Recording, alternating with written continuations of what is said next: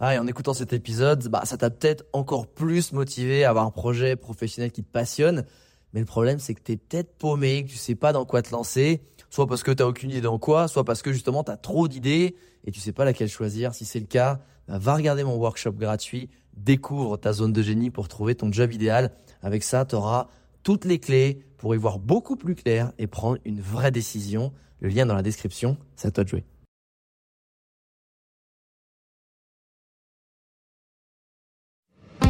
Bienvenue dans le podcast Les Entrepoteurs, le podcast à la cool et sans langue de bois qui te partage les conseils pour réussir de façon saine et alignée avec tes valeurs dans l'entrepreneuriat et le freelancing. Dans ce podcast, je te partage les interviews inspirantes de mes potes entrepreneurs, mais également en toute transparence mes retours d'expérience, mes trouvailles du moment et mes propres méthodes pour développer mon business. Je m'appelle Alex Viseo et pendant près de 10 ans, j'ai été influenceur voyage pro. Aujourd'hui, je suis expert en personal branding et en stratégie de création de contenu parce que j'ai senti après toutes ces années le besoin de transmettre mon expérience pour aider les entrepreneurs, freelance, sportifs et artistes à booster leur business grâce à une visibilité puissante sur les réseaux sociaux. Ma mission est de leur apprendre à parler d'eux et de leur activité de façon inspirante et impactante pour ne jamais manquer de clients et d'opportunités car il y a une grande différence entre avoir des compétences et savoir les promouvoir. Si tu veux plus d'infos sur le sujet, retrouve mes formations en accès libre sur viseoacademy.com. Maintenant, place au podcast. Aujourd'hui, je reçois Benoît Laval, ancien vice-président de la partie outdoor du groupe ski Rossignol, qui vient de racheter Red Light, une des marques leaders en équipement de trail. Et je suis vraiment ravi de le recevoir sur ce podcast parce qu'il a réussi à masteriser depuis plusieurs dizaines d'années deux thèmes qui me fascinent, que sont l'entrepreneuriat et le sport à haut niveau, puisqu'il est lui-même trailer et a fini de nombreuses fois dans le haut du tableau de courses très prestigieuses comme la Diagonale des Fous, le Marathon des Sables ou l'Annapurna Mandala Trail, pour ne citer que celle-là. Et je suis vraiment impatient qu'il nous partage son parcours et ses meilleurs conseils de sa vie de sportif et d'entrepreneur. Salut Benoît, comment ça va? Bonjour, ben ça va très bien depuis Saint-Pierre-Chartreuse. Ouais, je suis vraiment ravi de te recevoir ici parce que euh, ce que j'aime vraiment dans, ton profil, c'est que un, tu as beaucoup d'expérience et aussi tu excelles sur encore une fois le, le sport, tu vois. Et ça, c'est je trouve assez exceptionnel parce que le sport de haut niveau, de très haut niveau comme tu le pratiques, ça demande beaucoup d'exigences, beaucoup de temps, c'est très chronophage et je suis vraiment euh, fan des gens qui arrivent à mener deux activités aussi chronophages euh, de front comme ça. Et justement, la première question que j'ai te poser, c'est qu'est-ce qui fait aujourd'hui le succès d'un bon entrepreneur? Selon toi, c'est quoi les ingrédients actuellement? Ben, je pense déjà qu'il faut quand même être passionné, euh, passionné par ce qu'on fait. Donc, entrepreneur, c'est passionné par par son entreprise, par vouloir la développer, vouloir euh, toujours avancer. Hein. Une entreprise, euh, ça peut pas être dans le ronron au quotidien. Il faut, si elle avance pas, euh, d'autres, d'autres avancent. Il n'y a pas d'océan bleu où on est tout seul. Et donc, si on n'avance pas, bah, forcément, on recule. Donc, il faut avant tout, il faut être passionné avec cette envie, cette envie permanente d'avancer, de, remettre en question et de progresser. Je pense qu'il y a, aujourd'hui, il y a beaucoup d'entrepreneurs qui sont passionnés. Je pense qu'il y a beaucoup de, de gens qui sont passionnés, mais tu sais, euh, leur activité, elle, elle, marche pas, elle décolle pas. Euh, encore une fois, je pense que au-delà de la passion, ça c'est le feu. Je pense que c'est l'énergie, le fuel qui va te nourrir au début. Mais c'est quoi les autres qualités qu'il faut pour un entrepreneur? Pour vraiment réussir? Après, je dirais qu'il faut aussi euh, se différencier, innover, surtout quand on est une petite entreprise et souvent par rapport à des, plus grands concurrents. Bah, il faut être différent et donc faut faut aussi oser faire les choses différemment. Si on fait comme tout le monde et comme euh, ceux qui sont là établis depuis longtemps ou comme ceux qui sont là avec plus de moyens, euh, eh bien, on n'avancera pas, on fera pas son trou. Donc, faut pas hésiter à faire, à faire différent et à oser faire différent et, euh, et à pas, à pas être pas toujours dans le, dans la copie du modèle standard, ce qui semble être la copie du modèle standard. Et quand tu dis différent, justement, est-ce que c'est dans les produits est-ce que c'est dans la façon de manager? Est-ce que, est-ce qu'il y a, est-ce que toi, de quelle façon tu tu t'es démarqué, toi, notamment avec Red Light? Dès le départ, on a fait des produits qui étaient euh, plus légers que les autres. Alors, c'était aussi euh, parce qu'au début, euh, bah, c'est, euh, ça marchera pas quand tu veux faire des sacs à dos avec des tissus qui sont prévus pour faire des tentes. Bah, ce sera trop léger, ça marchera pas. Quand tu veux monter des poches, d'autres choses, voilà, bah, ça n'a jamais été fait. C'est pas, c'est pas fait pour ça au début, donc forcément, ça marchera pas entre guillemets. Donc il faut, faut déjà faire des produits qui soient, qui soient adaptés à son, à son marché. Il faut les faire. La différence, elle peut se faire par rapport à l'ergonomie, par rapport à, à l'usage, je dirais. Donc ça, c'est un peu des évidences parce que tout le monde, tout le monde souhaite faire ça, mais avant tout, il faut, il faut avoir le bon produit ou le bon service à vendre.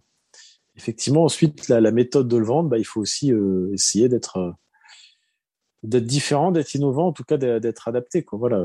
Nous, Red Light, on s'est développé, on a toujours été une petite entreprise par rapport à nos concurrents. Aujourd'hui, on fait entre, selon les années avec Covid ou sans Covid, on va dire 4 à 8 millions d'euros. Euh, nos concurrents, c'est euh, Salomon qui font euh, un milliard d'euros. C'est euh, Asics, Adidas, euh, d'autres boîtes qui font, qui sont donc 50, 100, 1000 fois plus grandes. Donc, si on veut jouer sur la publicité, même si on veut jouer sur le sponsoring des athlètes, voilà, on sera toujours beaucoup trop petit par rapport à nos concurrents. Donc, ça nous oblige à travailler, à réfléchir autrement. Et plutôt que d'avoir un team avec de très bons athlètes que l'on ne pourrait pas se payer par rapport à nos concurrents. On a fait un team ouvert à tous où on a joué sur la proximité, sur la masse, sur euh, tout le monde peut rentrer dans le team et participer. Euh, à la fois parce qu'on était contraint par ce côté budgétaire par rapport à, nos concurrents, et à la fois aussi parce que c'était notre, parce qu'on y a trouvé d'autres intérêts, que c'était aussi, c'est devenu notre ADN. Euh, parce que notre petite taille, notre proximité, le fait que je fasse du trail, voilà, fait que les clients venaient nous parler plus instinctivement. Euh, depuis le début aussi, par exemple, ce sont des petits détails, mais sur notre site internet, sur notre catalogue, on a toujours mis euh, la photo de tous les salariés avec leurs fonctions. Donc euh, ça, on peut le faire parce qu'on est petit, parce qu'on est 30, 40, 50. c'est sûr que si chez nos concurrents ils veulent le faire, ça va prendre 25 pages. mais il n'empêche que ça, ça véhicule aussi ça, ça, ça véhicule cette notion de proximité, de, de petite taille et cette, cette interaction avec les clients. Voilà. Bien sûr. Donc c'est pas des choses forcément compliquées, mais le faire à son échelle et, euh, et trouver les avantages de son échelle par rapport aux concurrents qui sont beaucoup plus grands. Et il y a un truc que, que tu disais qui est pour moi super important, surtout que c'est une des mathématiques euh, de prédilection, c'est comment tu sais incarner aussi ta marque, comment tu es finalement le, le meilleur vecteur, le meilleur exemple de, de ta marque. Tu es un peu le Elon Musk de Red Light, c'est-à-dire que ben tu vends des, des, des, équipements de trail haute performance. Du coup, tu es toi-même un athlète de haute performance dans le trail. Comment comment tu as vu toi cette corrélation justement entre les deux? Est-ce que c'est une stratégie qui, est, qui a été peaufinée Est-ce que ça s'est venu naturellement? Comment ça s'est fait justement cette cette personnification, cette humanisation de la marque Red Light ben, je dirais euh, ça s'est fait naturellement. Enfin, je faisais du trail avant euh, et j'ai toujours fait du trail en parallèle du développement de Red Light. Mon niveau a progressé aussi en parallèle du développement de Red Light. Euh, donc voilà, ça reste un concours de circonstances. Forcément, l'un s'est nourri de l'autre.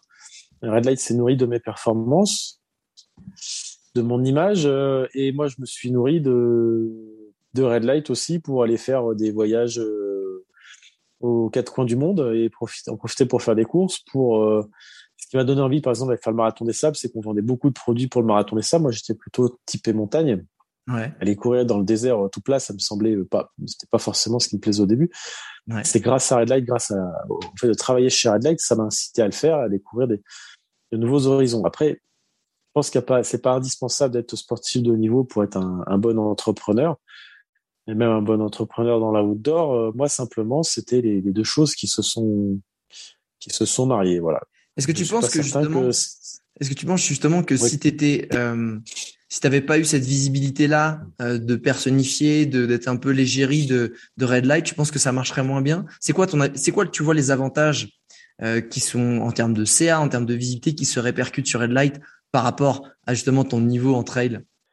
Bon alors mon niveau aussi, euh, faut le relativiser, c'est-à-dire que quand j'ai commencé Red Light, j'avais un, un niveau, j'étais j'étais pas plus connu que Red Light euh, n'était connu au tout début. Ouais. Euh, les deux les deux se sont nourris, voilà.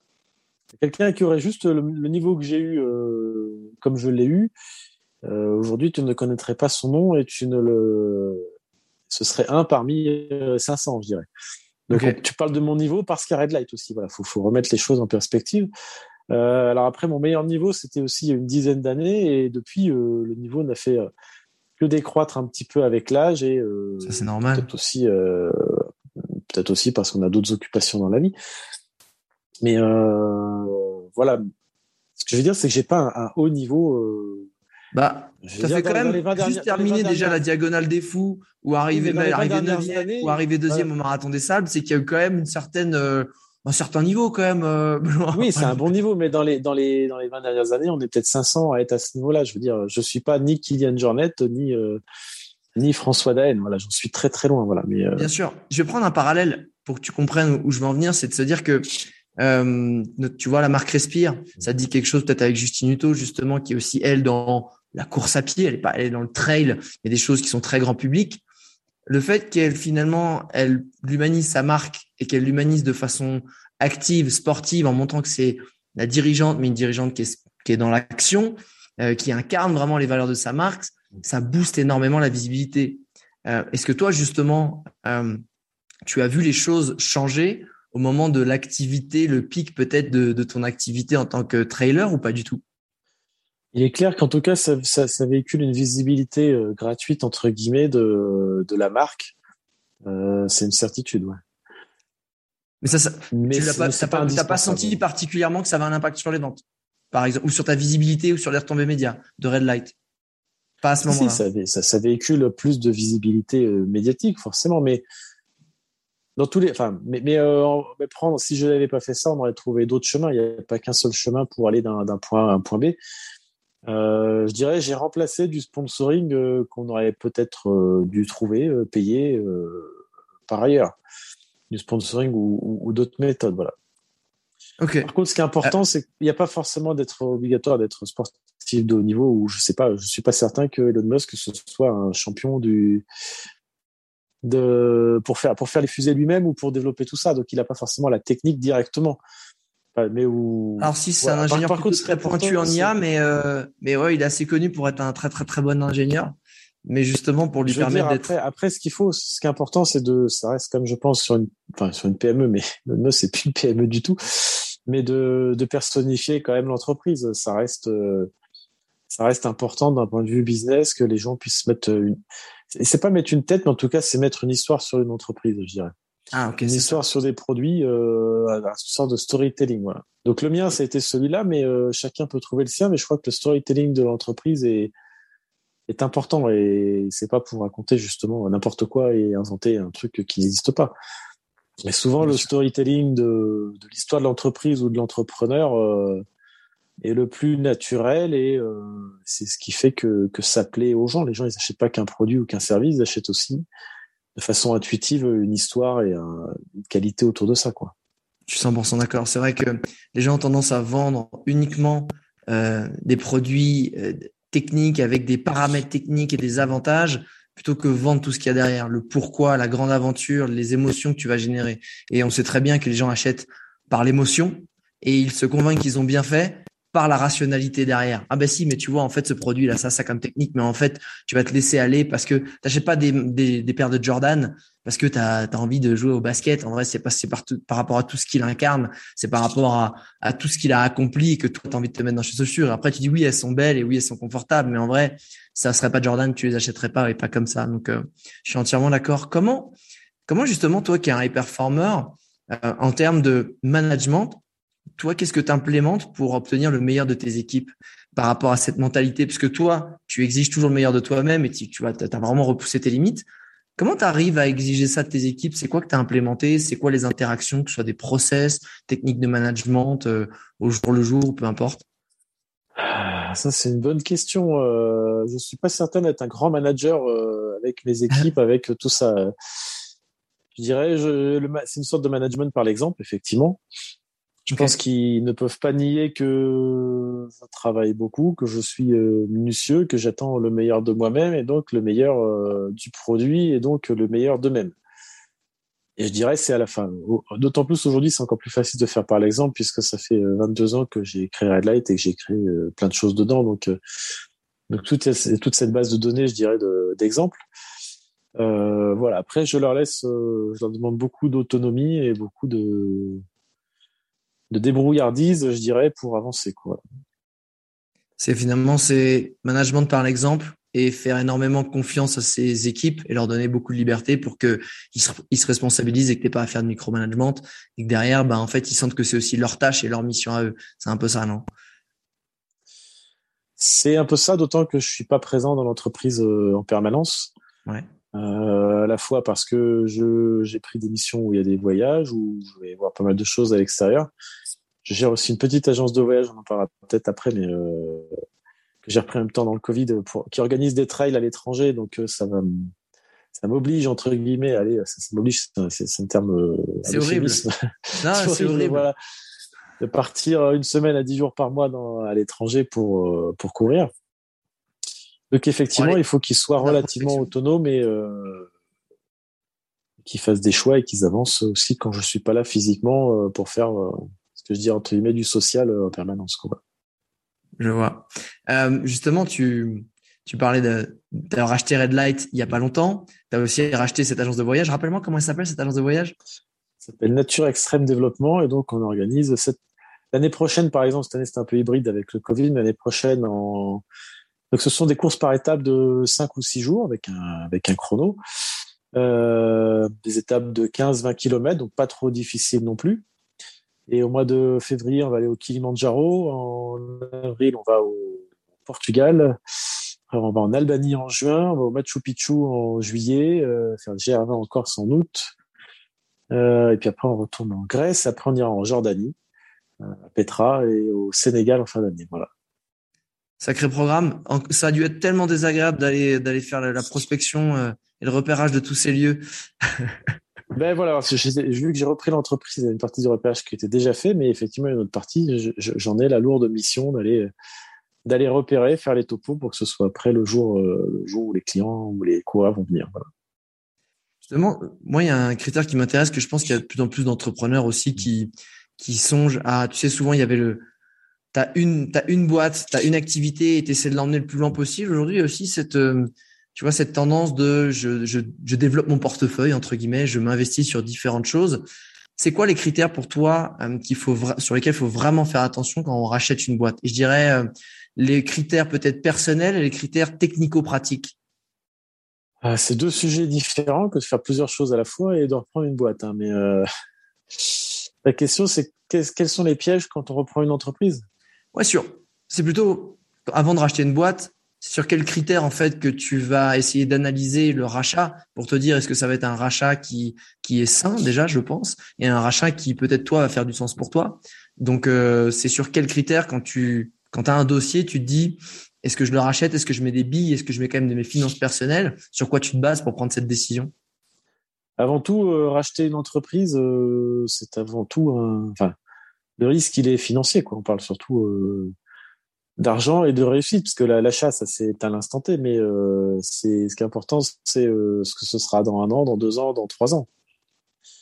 donc l'aspect financier est quand même prédominant évidemment, avant, avant l'aspect financier, il faut faire le, le, choix par rapport à ce que ça va nous plaire. Est-ce que ça va être une activité professionnelle qui va nous plaire dans, dans les 5 à 10 prochaines années, je veux dire. Mais ça, c'est un, c'est un premier critère. Après, le, le, bien sûr. l'analyse d'une entreprise pour savoir si on la reprend ou si on investit dedans, ça reste un critère euh, d'analyse financière. Et je dirais, il faut, faut couper tous les ratios. Il faut enlever au moins 30% à chaque fois. Quoi. Quand on te dit que ça va faire... Euh, ah. Ça fait un que ça va faire un et demi, euh, tu peux enlever un tiers. Euh, D'accord. Tout est souvent sur, euh, survendu. survendu, mais survendu. Surgonflé. Et après, ce qu'il faut bien, surtout bien comprendre, ce qui est indispensable, c'est que c'est que tout changement génère des perturbations, ouais. quel que soit le plan qu'on veut mettre, et changer la la direction, la gouvernance d'une entreprise, c'est un changement très important qui va générer beaucoup de perturbations et donc qui va générer un creux avant de générer euh, une élévation euh, par la suite quoi. Mais justement quand il faut pas oublier la, la, courbe du changement, la courbe du changement elle prévoit bien euh, de partir de là pour arriver pour arriver là. Au milieu, il y a toujours un creux ici. Et il faut bien l'anticiper, ce creux. Il ne faut pas se dire, je suis là et ça va faire comme ça. Il faut bien anticiper le, le temps ça prendra deux fois plus de temps que ce qu'on a imaginé au départ et euh, ça prendra peut-être deux fois plus d'énergie et, d'argent. Et, justement, c'est euh, euh, quand tu disais les critères financiers, sur quoi tu te bases le plus? Est-ce que tu regardes finalement toi, tu vas dire je préfère qu'il y ait d'abord une trésorerie saine? Est-ce que je veux un nombre de clients par an? Est-ce que c'est un chiffre d'affaires que tu vas voir? Est-ce que tu vas au contraire voir le nombre de produits qu'ils ont déjà en stock, en ligne? C'est quoi vraiment sur quoi tu te bases pour te dire ça c'est le financièrement, c'est le critère que, qui, doit vraiment être euh, au top, qui doit être solide? Alors attention, je suis pas quelqu'un qui reprend des entreprises tous les jours ou qui en a repris euh, beaucoup non plus. Hein. Pour, pour, pour, donner euh, ce que j'ai fait dedans, j'ai repris la marque verticale au sein de Red Light en 2010, ouais. donc qui était une entreprise qui était plutôt en difficulté, qu'on a racheté en euros.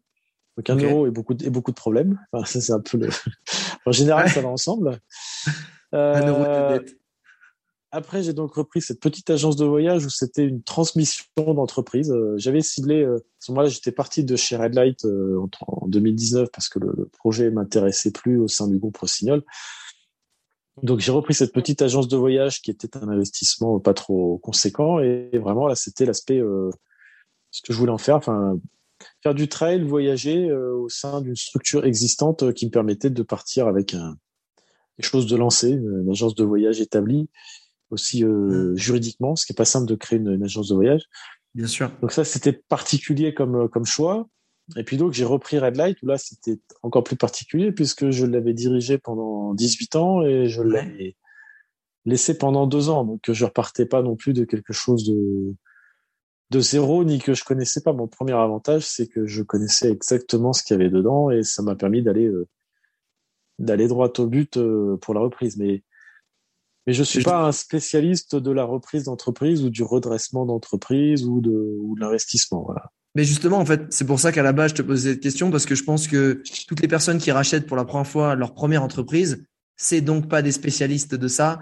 Et je trouve ça super mhm. intéressant de se dire, euh, ben, souvent quand tu as fait ton premier, c'est toujours le premier achat d'un appartement euh, personnel, c'est toujours le premier achat de peu importe ce que c'est, de la première fois qu'on crée une boîte, qu'on en apprend le plus. Parce qu'on se dit tiens, on a fait telle erreur, ça j'aurais dû penser à ça, ça j'ai vu ça et ça a été important. Et c'est pour ça que je te posais la question, c'est parce que justement, je pense que ton cas, c'est celui de 90 15% des entrepreneurs, c'est-à-dire ben tu es entrepreneur, allez, je rachète une boîte, tu vois, ils vont pas non plus en racheter 10 dans leur vie. C'est pour ça que je trouvais ça intéressant. Et euh, justement quand tu as racheté Red Light, je sais que l'année où tu l'as racheté, euh, il y a eu un gros jump aussi en termes de CA, il y a eu un gros, un gros plus, tu vois, ça a été, ça, ça a été, ça a solidifié les bases. Qu'est-ce que, qu'est-ce que tu as fait pour justement, dès que tu es arrivé, pour relancer la boîte? Ça a été quoi les premières directives que tu as, que as mis en place? Alors, c'est, c'est pas tout à fait exact que ça fait un gros jump financièrement et tout dans la première année hein, non plus. Ça, c'est peut-être le film vu de l'extérieur, mais euh, euh, après, là, c'est quand même un contexte très particulier. C'est-à-dire, on a racheté Red Light en, au 1er août 2020. C'est-à-dire, euh, on aurait pensé que c'était à la fin du Covid. En août 2020, euh, les courses reprenaient, le premier confinement était passé, on ressortait euh, l'extérieur, tout se passait bien. En fait, quand on regardera l'histoire à la fin, j'espère que c'était que au milieu de, du Covid, parce qu'après on a eu le deuxième confinement, le troisième confinement, l'arrivée tardive des vaccins, voilà. Donc je dis en disant que c'est que la moitié, c'est que j'espère qu'il n'y aura pas une troisième année derrière. On ne sait pas, mais euh, voilà. Mais donc cette première année, elle a quand même été euh, des, des, aléas autour euh, compliqués, c'est-à-dire les magasins, nos clients ont fermé un tiers de l'année. les courses qui sont le moteur, les gens ils achètent un sac à dos Red Light ou une veste ou tout ça pour aller faire des courses. Le marathon des sables, l'UTMB, tout ça, quand il n'y a pas les courses, ils n'ont pas besoin des produits, donc ils n'achètent pas. Donc cette première année, elle a quand même été très compliquée. Euh, l'environnement était beaucoup plus compliqué que ce qu'on avait envisagé. Quoi.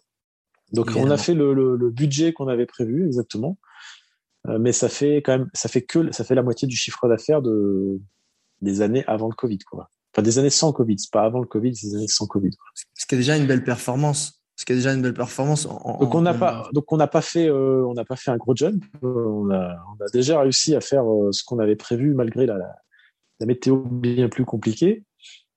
Donc évidemment, on a remis plein d'outils en place puisqu'on a redémarré une nouvelle entreprise qui a acheté un fonds de commerce, des outils techniques. Mais ce qui a demandé, je dirais, le plus d'énergie de l'énergie, ça de remettre l'ADN en place, c'est-à-dire euh, de vouloir faire des, des produits euh, très techniques, de vouloir être une entreprise agile, de vouloir aussi être une entreprise avec des budgets euh, à la taille d'une PME, euh, et donc tout ça, ça demande des changements euh, humains, je dirais, des changements euh, dans la façon de travailler, et c'est finalement ce qui demande le plus d'énergie et le voilà, c'est ces bases de, de, de travail d'ADN, comme je dirais, mais ont été le, le plus concrètement, ça s'est matérialisé comment en fait? Dans, dans le dur, dans le concret, c'est quoi les, les qu'est-ce qui s'est passé? Ben, dans le dans le concret, c'est qu'on a commencé quand même par les lister, par en faire une liste de 10 points, et puis par le dire expliquer euh, à tout le monde une fois, puis une deuxième fois, puis une troisième fois. Quels étaient ces points-là En fait, tu veux pas me dire, Benoît. Tu, tu, fais ton euh, politicien. Il faut changer, il faut qu'on mette des trucs sympas en place. Il y a l'ADN. Concrètement, c'était quoi ces points-là Non, je ne les ai pas sous les yeux, mais euh, de faire des produits techniques plus légers et performants qui correspondent à, ce qu'attendent les des vrais coureurs à pied, voilà, des vrais trailers. Ça peut sembler évident de dire ça, mais on avait un petit peu perdu euh, cet ADN en faisant euh, des produits plus plus plus plus multisports, plus moins techniques, euh, en, en ayant relâché relâché ces points quoi. Voilà, en, prenant le parti d'être une marque communautaire, en s'appuyant ah. sur notre team ouvert à tous, en faisant tester les produits, nos produits et en en développant cette activité-là, enfin, en étant vraiment moteur dedans parce que ça aussi, ça s'était un petit peu dilué euh, pour faire de la promotion euh, classique. Euh, j'achète de la publicité et, et voilà. Euh, euh, j'ai plus les, les 7-8 points en tête là parce que tu m'as non mais c'est un peu par surprise mais mais c'est bien de les écrire et de que chacune de nos actions soit bien en phase avec avec ça et ne soit plus en, en phase avec avec l'ancien système. Non mais c'est intéressant ce que tu dis parce que je sais que tu vois, North Face, eux, ils ont, ils ont une, vraiment une stratégie un moment de démocratisation de leur marque, alors qu'ils sont quand même à base une marque très technique, et que finalement, ils sont positionnés sur une marque aussi de grande distrib, genre, t'as du North Face, c'est cool. Et je sais que tu vois, euh, par contre, Mammouth, que je connais bien aussi, eux, ils ont fait attention, hein, pendant un moment, ils, allaient vers ça, ils se sont dit non, nous, notre ADN, c'est vraiment du pur technique, c'est les aficionados de la montagne, on va rester là-dessus, et l'aficionados de la montagne, il veut pas que Madame Michu, elle ait le même manteau que lui, un peu stylé. Et du coup, c'est intéressant que tu dises ça, justement, que tu dises que finalement, quand on croit, et c'est souvent la peur des entrepreneurs, quand tu niches de trop, tu dis, ouais, mais je me coupe d'un, d'un marché énorme. Sauf que souvent, ben, quand tu te niches, ben, c'est-à-dire que là, tu deviens vraiment la référence, tu deviens vraiment le leader et tu peux vraiment te démarquer face aux mastodontes, en particulier, comme tu dis, euh, ben, quand ils ont des budgets énormes de sponsoring, etc. Comment tu fais pour ressortir? Bon, faut, être ultra spécifique parce qu'on vient te voir pour ça. Si tu commences à te mettre sur la même zone de, bataille que eux, tu risques de te faire un peu écraser. Et justement, quand tu as dit tu es revenu sur des vêtements et du matériel très très technique euh, de trail avec Red Light, euh, comment, c'est quoi le process chez Red Light pour créer un produit qui se vend, qui marche bien Est-ce que c'est euh, de quoi ça part? Parce que tu sais, sur Internet, je pense que c'est quelque chose qui se fait assez facilement parce que tu as, plein d'outils, de, leviers, de sondages très simples sur du textile, sur de la matière, sur de la grande, enfin, de la distribution. Comment on fait? Euh, ben, je dirais avant tout, on a quand même des personnes qui dont c'est le métier et qui savent y réfléchir en interne. Euh, après, je pense qu'il faut aussi bien cibler euh, à quoi vont servir les produits et à quel type de quelle typologie de clients. Et c'est aussi ce qu'on a remis en place.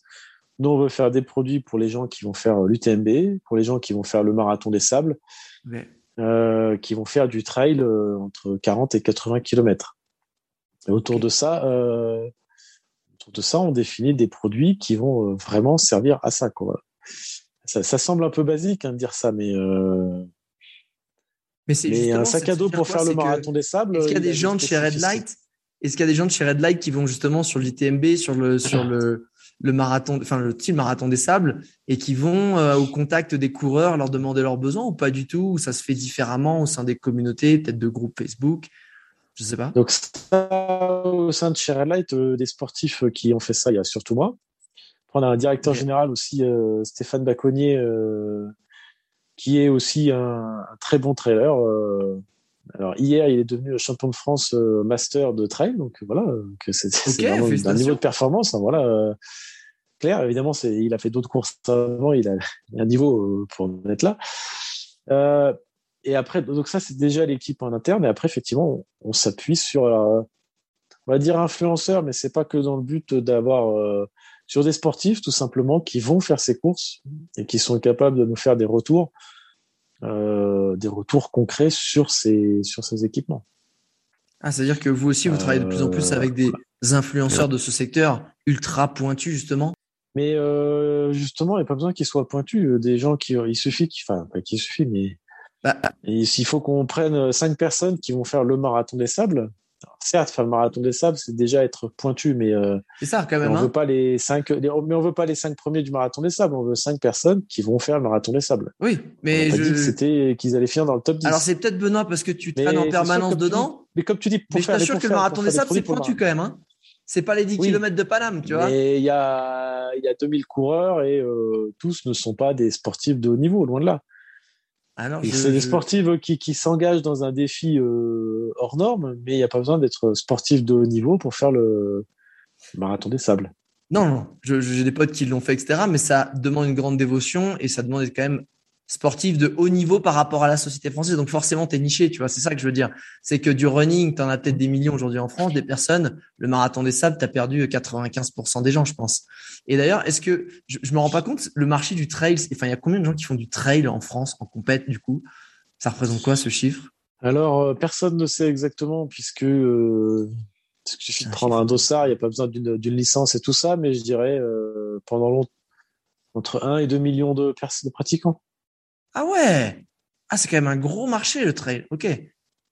Ah, je pensais pas. Je, pensais que c'était plus Après, effectivement, euh, qui font l'UTMB, il y en a que 4000 par an et qui font le marathon des sables, il y en a que 2000 par an. Enfin, pour donner euh, ok des perspectives. Voilà, là, tout de euh, suite, hein, boum, tu vois, ça, ça rétrécit pas Mais il n'y a pas besoin de faire le marathon des sables ou de faire l'UTMB pour, pour être un trailer ou un ultra trailer. Voilà, c'est Ah, pas, mais non je, plus, je, c'est pas le truc indispensable, mais c'est quand même pour donner des, des perspectives. Je suis, je suis convaincu qu'il y a un moment donné, même si toi tu vas t'amuser, enfin toi ou moi, je vais m'amuser à faire un, parce que j'ai déjà fait un, un trail euh, dans les montagnes de 15 km, je serais content d'avoir du bon matériel parce que ça me fait plaisir, je me fais plaisir, c'est mon plaisir à moi de me, de me challenger et j'ai pas envie de le faire en mode je vais en jogging euh, et en basket, euh, tu vois, coucou. Enfin, tu sais, c'est un minimum de préparation et je pense que ça fait partie du plaisir aussi que d'avoir du bon matériel, de, de le faire dans des bonnes conditions. Donc, euh, je suis d'accord avec toi, faut pas être euh, sportif de haut niveau, mais c'est bien aussi de le faire dans des conditions où on va se challenger, sortir de sa zone de confort. Euh, Aujourd'hui, ce qui m'intéresse aussi, on va parler plus du perso, c'est comment tu fais, comment toi t'organises tes journées en tant que chef d'entreprise, entrepreneur et sportif quand même accompli et qui, je pense, ça fait partie de ton quotidien. Est-ce que, alors je te dire un truc bête et méchant, est-ce que tu te lèves à 5 heures du matin, tu vas courir deux heures et tu fais le reste de ta journée et que la première partie de ta journée, c'est sur des grands projets et tes réunions, c'est l'après-midi Ou est-ce qu'en fait, euh, ça n'a rien à voir avec ça et que, et que tu t'organises différemment? Alors, j'ai quand même. Euh... Premier point, c'est quand même, je, je, travaille beaucoup. Ça, c'est quand même une certitude euh, en temps. Ça veut dire quoi, beaucoup? Euh... Ça veut dire, c'est quoi C'est combien d'heures, beaucoup? 90, je, 100, je, je 70, compte pas, mais 60 euh... je compte pas, mais euh, dans la journée. euh, En fait, en fait, on va prendre les temps où je travaille pas. Ok. non mais, Ok. non mais quand je vais quand je vais courir, j'ai toujours été courir entre midi et deux ou le soir après après 18 h après 18h30, après 19h. Moi, je suis pas du matin pour y aller avant d'aller travailler. Voilà, c'est pas mon truc. Mais euh, même quand j'étais en équipe de France de trail ou que j'ai préparé les grandes courses, j'allais, enfin, en semaine, du lundi au vendredi, je ne vais courir que soit entre midi et deux, soit le soir, euh, on va dire à partir de 18h30 ou 19h. Ok. Donc ça déjà, euh, voilà, et ce qui n'empêche pas de refaire des mails après. Et puis le week-end, bah, d'aller courir, on a, on a plus le temps, mais bah, le week-end, on fait les mails, on fait les projets aussi, quoi, voilà. Et, et même si, enfin, même si je suis en déplacement à l'étranger ou sur des courses, euh, bah, maintenant avec un, enfin, ça fait longtemps avec un téléphone ou un ordinateur, tu travailles. Euh, je travaille pas loin de 360 365 jours par an, voilà. Ça, je, Mais ça se fait, euh, les deux se font euh, en parallèle. C'est-à-dire, je suis capable de prendre du temps pour aller courir, mais temps, le temps, le travail, il faudra le faire. Aucune. ça, ça, pour l'instant, j'ai pas donné de, de, de grands, de, de grands, de grands axes. Après, il y a quand même quelque chose que j'ai, qui est un vrai plus depuis euh, depuis 20 ans, euh, encore plus depuis 10 ans que je suis à Saint-Pierre-Chartreuse, c'est que pour aller au travail, je traverse la rue, je fais 50 mètres et je suis de chez moi au travail. Ah, du coup, tu économises pas mal de temps de trajet. Pour ouais. aller courir en montagne, si je veux partir faire 1000 mètres de dénivelé, je sors de chez moi, je fais 50 mètres et j'attaque les 1000 mètres de dénivelé euh, tout de suite. Quoi. Donc je passe deux minutes par jour, pas zéro, mais soit pour aller sur le lieu de courir, soit, soit au travail. Quoi. Donc effectivement, quand on, donc le fait de ne pas avoir de, de trajet pour aller courir ou travailler, effectivement, je pense que j'ai une réserve de, de temps euh, comparé à, aux gens qui font de la voiture euh, ou du déplacement tous les jours. Quoi. Donc en fait, donc ça c'est c'est pas une chance, ça c'est un choix de se dire euh, j'habite exactement à l'endroit où je travaille et à l'endroit où je pourrais aller courir. Il faut faire le choix d'habiter, enfin, par exemple où je suis à Saint-Pierre-Chartreuse. Pour faire ça, le, choix naturel, ce serait d'habiter, d'être d'avoir mis l'entreprise dans un autre lieu et d'y aller. Euh, voilà. Mon choix, ça a été de perdre zéro temps pour aller au travail et pour aller courir. Ah, intéressant. Ça, mais clairement, ça, c'est, tu vois, ça, fait partie des choses où tu dis, OK, tu vas raboter où, tu peux du temps, parce que le temps, c'est, c'est un des, c'est un une des choses les plus précieuses pour l'entrepreneur avec son énergie. Et, justement, est-ce que, à part ça, le fait de, euh, quand tu dis c'est midi et deux, tu vas courir ou peut-être le soir, et surtout être proche de ton travail et en même temps ton lieu de villégiature de trail. Euh, Est-ce qu'il y a d'autres choses dans ta journée que tu as compartimenté, tu as segmenté ou pas du tout? Le reste, c'est à la volée, c'est finalement tu, tu traites que les choses en 30 ou tu as quelques. Il n'y a, pas vraiment une, une, journée type ou une semaine type pour toi? Non, il n'y a pas vraiment une semaine type professionnelle. Euh... Bon, le lundi est souvent chargé en réunion pour essayer de faire un peu le tour de tout le monde et de tous les projets ouais. un peu typique de toutes les entreprises en général. Mais après, non, il n'y a pas de, il a pas de, il a pas de, de, de règles, de rythme. Euh, voilà. C'est le feeling. Ça, ça, alterne entre des réunions, des réunions informelles, des, la réunion des emails qui rentrent 24 heures. Euh... Non, pas franchement, je crois pas. Non, non, non. Et justement, euh, je crois que tu sais quand, surtout toi, tu as une grande carrière aussi de d'entrepreneur, euh, qui, est, une grande carrière professionnelle. Ça a été quoi, je dirais, les plus gros problèmes, les plus grands challenges que tu as rencontrés dans ta carrière d'entrepreneur? Et comment tu as réussi à les surmonter? Quelles ont été les solutions que tu as, trouvées pour y arriver ou les grandes leçons que tu as tirées de ça? Euh, Là, comme ça, je sais pas. Enfin, ce que je vais répondre n'est pas forcément réfléchi. Je veux dire. Euh... Alors, un, un, un, des, un, des, un des premiers euh, une problématique classique, c'est de financer l'entreprise. Okay. financer le développement de l'entreprise, c'est-à-dire quand on veut la faire grandir, il faut en général commencer par mettre de l'essence et pour la faire avancer ensuite. Donc il faut investir soit dans des emplois qui rapporteront des commandes et de l'argent dans six mois, un an, vu le vu le cycle commercial, ou bien euh, dans des stocks, prendre plus de stocks pour le vendre euh, sur la saison qui vient. Donc, ça demande en général de commencer par mettre de l'argent pour qu'il y ait un retour sur investissement un petit peu plus tard. Euh... Donc, pendant une dizaine d'années, on a vécu avec notre, en autofinancement. Et euh, j'ai le temps de, peut-être de faire éclore notre ADN, de faire éclore aussi ce qu'on voulait faire, de comprendre nous-mêmes, de voilà, créer une marque aussi, ça prend du temps. Ça prend du temps d'asseoir une image pour qu'elle soit suffisamment connue et pour pouvoir commencer à la booster. Donc ça, ça nous a pris euh, une petite dizaine d'années. Après, on a voulu appuyer sur l'accélérateur et voilà, donc il a fallu de l'argent. Et euh, bah, j'ai fait des levées de fonds. J'ai fait rentrer des actionnaires au fur et à mesure. Donc euh, la première, je l'ai fait euh, tout seul. Hein. J'ai pris un Word, j'ai regardé comment les autres avaient fait pour voir un peu ce qu'il y avait comme contenu dedans et ouais et là aussi, la, seule recette, c'est l'entrepreneur et qu'il aille euh, chercher la confiance et le projet en le vendant euh, lui-même. C'est quelque chose que tu pourras pas déléguer euh, pour avoir la confiance. Donc, on s'est bien développé pendant ensuite de 2009 à 2016 à travers à travers cet outil qui est le, capital et les levées de fonds. Sachant que personne ne te donne d'argent, personne ne te ne te, ne te donne d'argent à dépenser. Voilà, il y a bien l'objectif d'un projet et d'un retour sur investissement. Quoi. Aujourd'hui, je vois beaucoup de gens qui, de jeunes qui veulent monter une entreprise, mais qui, qui monter une entreprise sans, sans, mettre d'argent, sans eux mettre, mettre d'argent. Ils ont l'impression que les gens vont leur payer une entreprise. Quoi. Et ça, ça, ça me semble, bah, et c'est, c'est, ça ne marche pas comme ça. Quoi. Il faut commencer par mettre son propre euh, créer une entreprise, ça commence par faire un chèque, par faire un chèque sur un compte en banque qui s'appelle un capital. Euh, voilà. Ouais, si tu veux que les autres y mettent de l'argent, et on te demandera toujours de, de, prendre le risque. Voilà, enfin, ça c'est euh, c'est juste le, le, la réalité de, de créer une entreprise. Voilà. Une banque te prêtera euh, à hauteur de ce que tu auras mis. Enfin, je dirais, faut voilà donc c'est c'est important de le enfin, toujours dit ce que je voulais dire, c'est que le, faire des levées de fonds et prendre des actionnaires avec soi, c'est un outil. Quand on a cédé Red Light à Rossignol, j'avais 35%, je crois, de Red Light, et donc j'avais plus la majorité. voilà, ce sont des J'étais plus tout seul, j'avais plus la majorité, mais ça a toujours été qu'un outil de, développement, un outil euh, technique. Euh, tant que tu es performant et que tu es le leader et que tu apportes les idées, euh, tes actionnaires te feront confiance, ils n'auront absolument aucune envie de venir prendre ta place.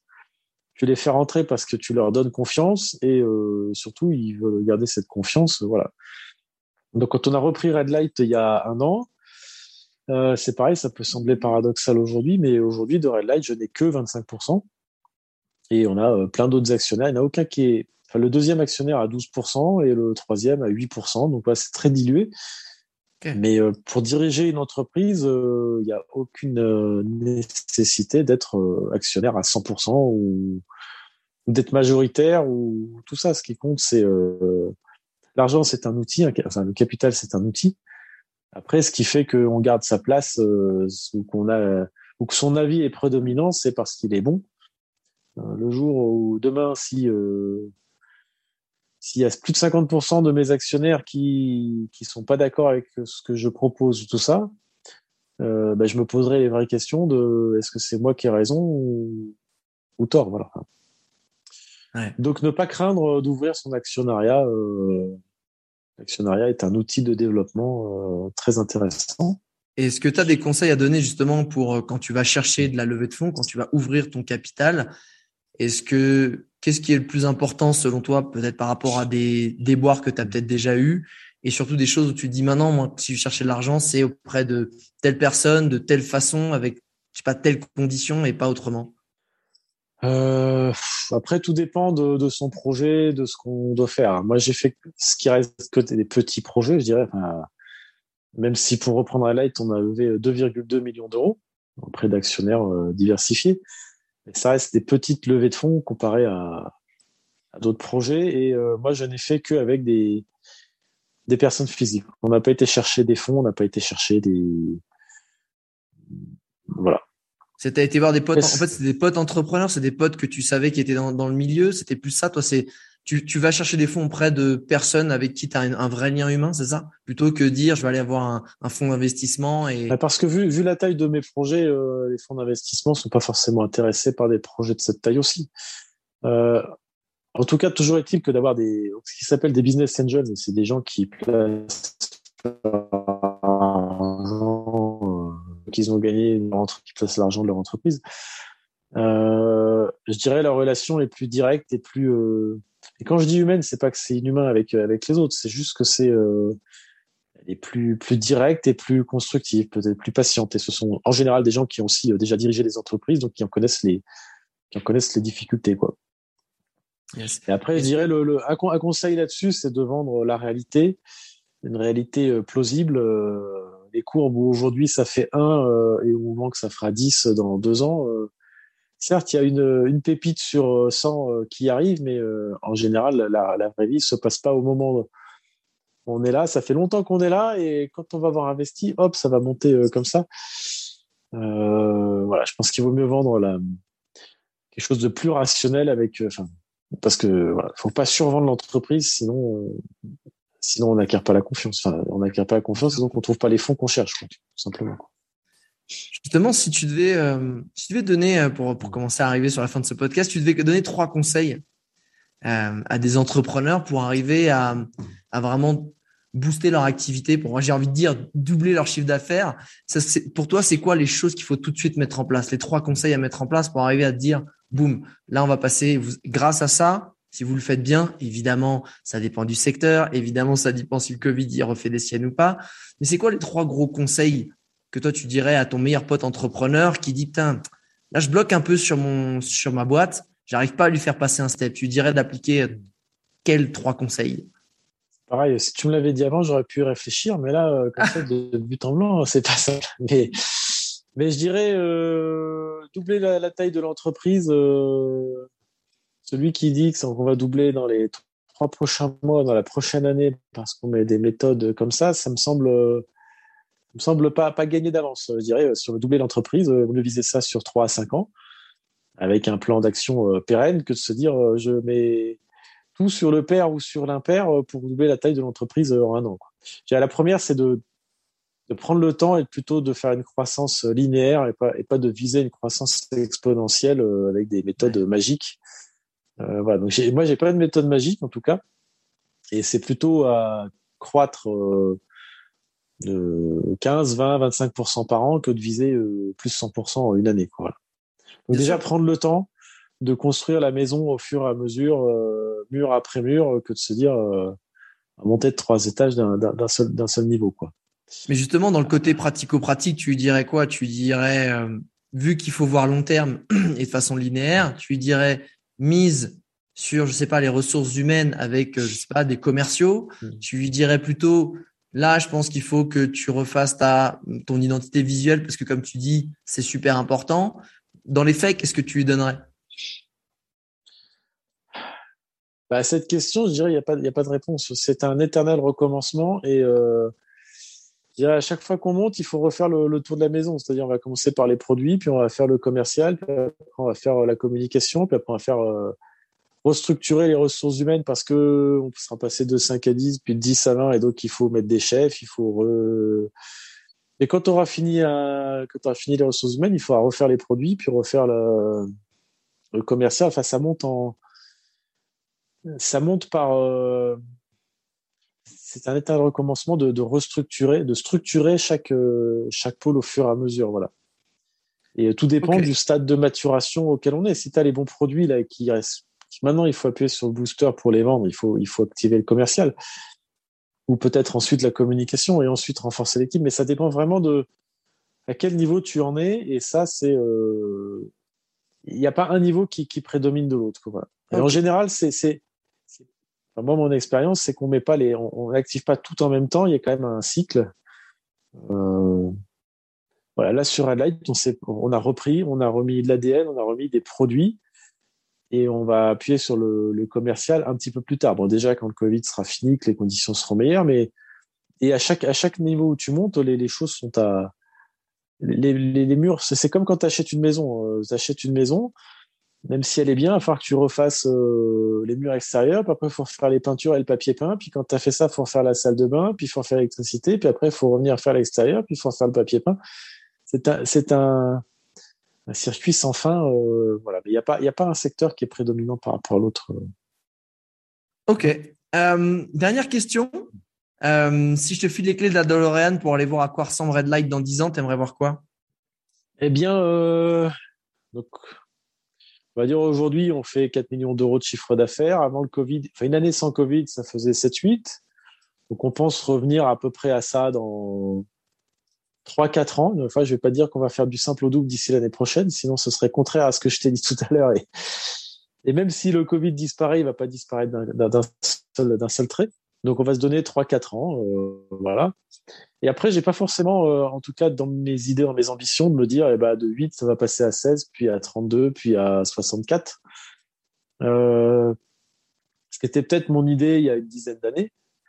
Euh, Aujourd'hui, on préfère, euh, avec nos actionnaires et je dirais direction, se dire qu'on va remonter tranquillement à 7-8 et de faire une entreprise profitable à 7-8 avec une entreprise, une marque qui sera bien dans, bien dans sa niche, on va dire, euh, pour faire des produits euh, passionnants, euh, voilà, à échelle, à petite échelle, je veux dire, par rapport à nos concurrents, mais en restant sur nos spécificités. Voilà, c'est plutôt notre notre projet de rester, ne pas vouloir voir que de la croissance à tout prix. Je vais dire, voilà. c'est que moi je te parlais de vision, je te parlais pas forcément de bilan à la fin de l'année. Donc après, c'est chacun justement il met les curseurs. Donc toi, c'est ça super que tu dises on peut consolider le chiffre d'affaires, etc. Euh, moi, effectivement, je te parlais plus d'une vraie vision globale. Euh, et comme tu dis, c'est euh, continuer à être bien niché, être une des références sur ce sur le secteur du trail. Ok, super. Merci beaucoup, Benoît pour euh, ce partage.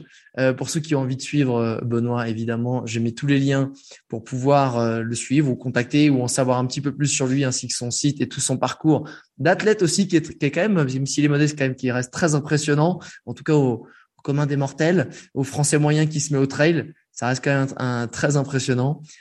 Benoît, je te remercie beaucoup pour ton temps et je te souhaite un super développement de Red Light. Merci. Juste sur le petit point sur le palmarès et tout ça, c'est pareil, ça a pris 40 ans de course à pied et 20 ans. C'est pas en une année que tu fais tout ça ou en deux ans. C'est de la linéarité qui permet d'accumuler des choses. Voilà.